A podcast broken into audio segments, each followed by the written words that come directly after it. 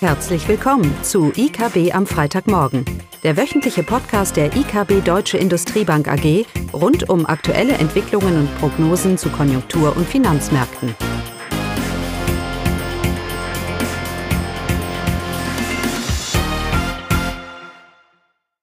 Hallo und willkommen zu IKB am Freitagmorgen, heute mit Klaus und mir Eugenia. Ja, und heute wollen wir uns ein bisschen unterhalten, wie die jüngsten Konjunkturzahlen lokal wie global einzuschätzen sind. Wir hatten ja die Industrieproduktion letzte Woche, die war positiv, überraschend. Wir kriegen am Montag den IFO, der mag vielleicht auch wieder positiv überraschen, zumindest mal eine weitere Verbesserung. Insgesamt sind wir irgendwie besorgt über die Zinsanhebung auf der einen Seite, auch global. Und auf der anderen Seite ähm, hält sich doch die Stimmung und die Konjunktur irgendwie auf. Wie ist das in Einklang zu bringen? Und jetzt hatten wir diese Woche, Eugenia, hatten wir ja ein paar Zahlen. Haben genau. auch positiv überrascht, zumindest mal was China angeht. Genau. Vielleicht nicht ganz so in den USA. Gib uns mal einen kurzen Update. Genau. Also in China haben wir erwartet, dass jetzt äh, die wirtschaftliche Erholung äh, sich fortsetzt, vor allem nachdem äh, die, äh, diese strikte Corona-Politik beendet war. Das BIP ist im ersten Quartal mit 2,2 zum Vorquartal und mit 4,5 zum Vorjahr gewachsen, also sogar noch stärker als äh, erwartet.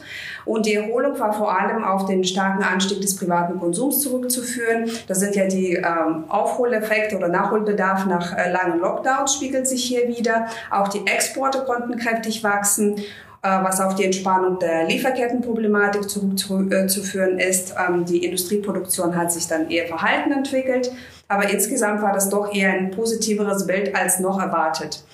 Dazu kamen noch die Konjunkturdaten für China, die dieses positive Bild noch weiter verstärken. Also die Einzelhandelsumsätze sind um 10,6 Prozent zum Vorjahr äh, gestiegen und das war ein Zweijahreshoch. Der Dienstleistungssektor boomt, der PMI-Index steigt auf 58 Punkte. Im Winter waren die Werte noch unter der 50-Punkte-Marke. Die Industrieproduktion verzeichnet 3,9 Prozent Wachstum zum Vorjahr, auch ein solider Anstieg.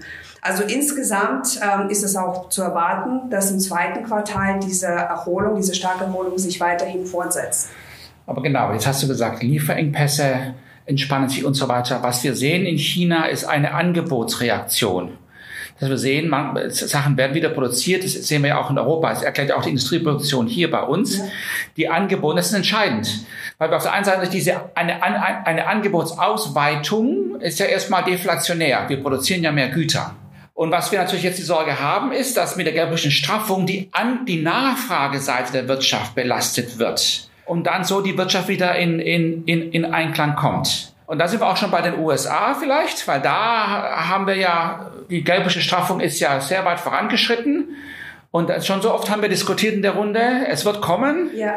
Und jetzt frage ich dich wieder, genau. wo stehen wir da, was so, was so die US-Wirtschaft angeht? Genau, und das ist eben, man sieht jetzt langsam schon so die äh, Auswirkungen dieser geldpolitischen Strafung. Also das Bild ist zwar gemischt, nicht so ganz negativ. Äh, die Fed hat für, ähm, ihren Beige Book veröffentlicht, also den Konjunkturbericht.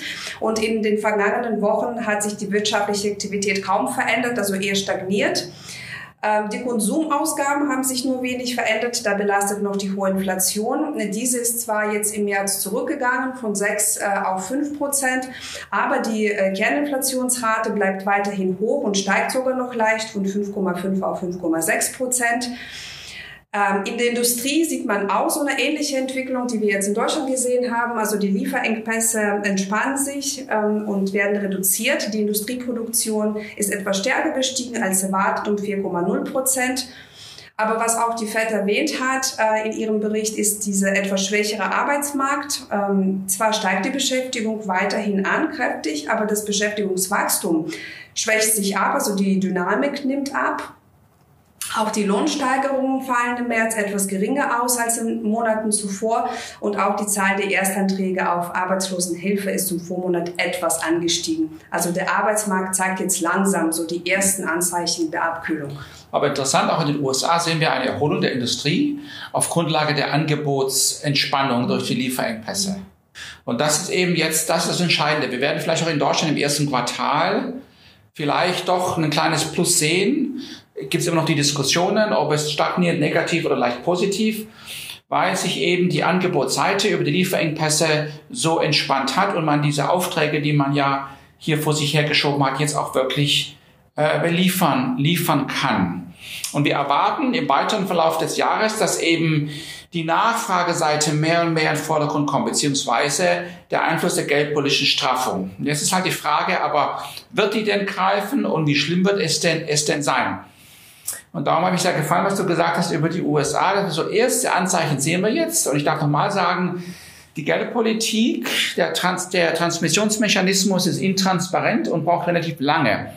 Darum kann auch eine Notenbank nie ein Feintuning in der Wirtschaft stattfinden oder sie kann nie die Wirtschaft so steuern, dass man eine Rezession verhindert oder ein Soft Landing hinkriegt. Das ist ja ein Thema, das wir immer wieder hören in den USA. Die Fed sagt, ein Soft Landing oder vielleicht nur eine milde Rezession, das kann sie überhaupt nicht bestimmen.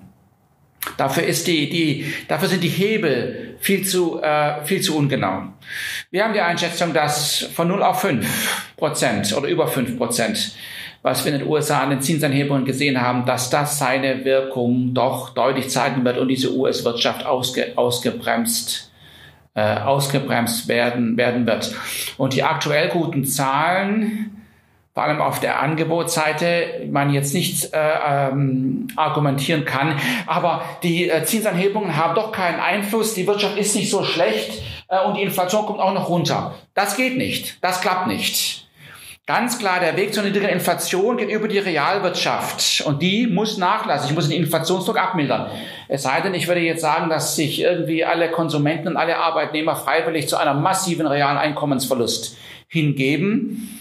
Ich bin mir nicht so sicher, wenn ich mir auch in Deutschland umschaue, was hier an Streikaktivität schon wieder ansteht. Hier muss die Realwirtschaft und hier muss auch die Eurozone doch sehr deutlich in Mitleidenschaft gezogen werden, dass ich diesen Zweitrundeneffekte über die Lohnsteigerungen jetzt in Griff kriege. Vielleicht kriegen wir ein bisschen Rückenwind über die ähm, über die Rohstoffpreise. Und da gab es doch in der Erzeugerpreise, da kam da auch was raus, Eugenia, oder? Genau, für Deutschland sind die Erzeugerpreise veröffentlicht worden und die gehen weiter zurück. Laut den vorläufigen Zahlen für März sind, sag mal nur, äh, sind sie um 7,5 Prozent höher zum Vorjahr. Äh, zum Vormonat war der Rückgang mit 2,6.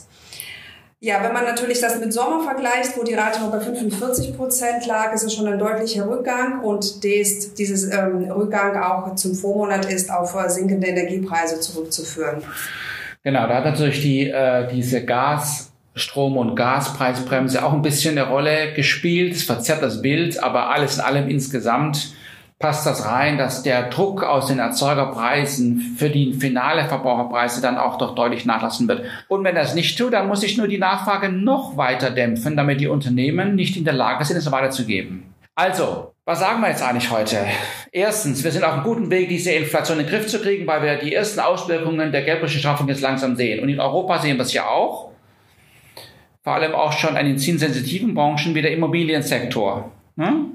Genau. Und nächste Woche werden wir uns mit äh, einem Gast, Markus Harm, über den Immobilienmarkt unterhalten und ebenso in Detail darüber reden, wie sich jetzt das auf Immobilienmarkt auswirkt. Genau. Also die Inflation wird nachlassen. Zweiter Punkt. Wir sehen, dass die Realwirtschaft hier einen wichtigen Anpassung, ein wichtiger Faktor spielen wird. Ähm, und von deshalb erwarten wir, dass im Verlaufe dieses Jahres die geldpolitische Straffung ihre Auswirkungen zeigen wird. Die aktuelle Stimmungserholung ist nicht aufrecht, ist nicht, ähm, wie sagt man da, ähm, ist nicht haltbar. Und die Nachfrage der Wirtschaft wird mehr und mehr dominierender Faktor sein, die nachlassen wird. Und das wird vor allem die zinssensitiven Branchen, auch die Automobilindustrie. Die Automobilindustrie hat ja einen wunderbaren Februar gehabt, was die Produktion angeht. Endlich gibt's wieder die Halbleiter. Sehr erfreulich, sehr gut. Aber unser Punkt eben heute ist, dass im weiteren Verlauf diesen Jahres, vielleicht auch gar nächstes Jahr, eben eine schwache Nachfrage hier Margendruck äh, aus, aus, ausüben wird, ausüben muss. Jetzt kann man nicht argumentieren, ob die Zinsanstieg von 0 auf 3,5. Wir gehen davon aus, dass die EZB hier noch etwas tun muss. Also nicht am Ende. Von 0 auf 3 oder von minus 0,5 auf aktuell 3 ist schon mal eine Hausnummer. Aber ich denke, da ist noch ein bisschen mehr notwendig, damit ich wirklich diese Inflation in den Griff bekomme. Von daher gehen wir von einer weiteren Zinsanhebung im Mai auch aus. Anders gesagt, es ist notwendig, damit ich wirklich, es ist notwendig, weil noch sehe ich ja in der Realwirtschaft nicht mal ansatzweise in der Eurozone, dass die Geldpolitik angekommen ist. Ich sehe es in der Geldmenge, aber noch nicht in der Realwirtschaft. Wir hoffen mal, dass im Verlauf im zweiten Quartal, drittes Quartal, es doch dann etwas, etwas mehr durchkommt. Aber die Lohnforderungen, die ich jetzt habe, glaube ich, dass die EZB relativ wenig, wenig Raum hier hat. Es gibt keine Argumente, kein Zweifel. Da ist die Zinsen, wir gehen von einem Einlagenzins Mindestjahres von dreieinhalb bis 3,75 aus. Ähm, und vorausgesetzt, die Fiskalpolitik spielt nicht ganz verrückt, ähm, wäre das dann auch der Peak. Ähm, und die Folgen daraus werden wir dieses Jahr sehen und auch nächstes Jahr. Ja, und das muss uns eben bewusst sein, auch wenn wir aktuell ein bisschen über die Lieferengpassentspannung hier ein bisschen Rückenwind bekommen. Gut, ja, dann ähm, nächste Woche Immobilien, hast du schon gesagt, das ist nicht der Sektor, der jetzt besonders schon von der Zinsanhebung belastet ist. Da, wird's ja, da greift es ja als erstes. Und da sehen wir ja schon zum Teil gravierende Auswirkungen, aber dazu mehr nächste Woche. Genau. Dann schönes Wochenende. Tschüss. Tschüss. Das war das wöchentliche IKB am Freitagmorgen. Sie wollen immer über neue Ausgaben informiert bleiben? Dann direkt den Podcast abonnieren. Oder besuchen Sie uns unter www.ikb-blog.de slash podcast.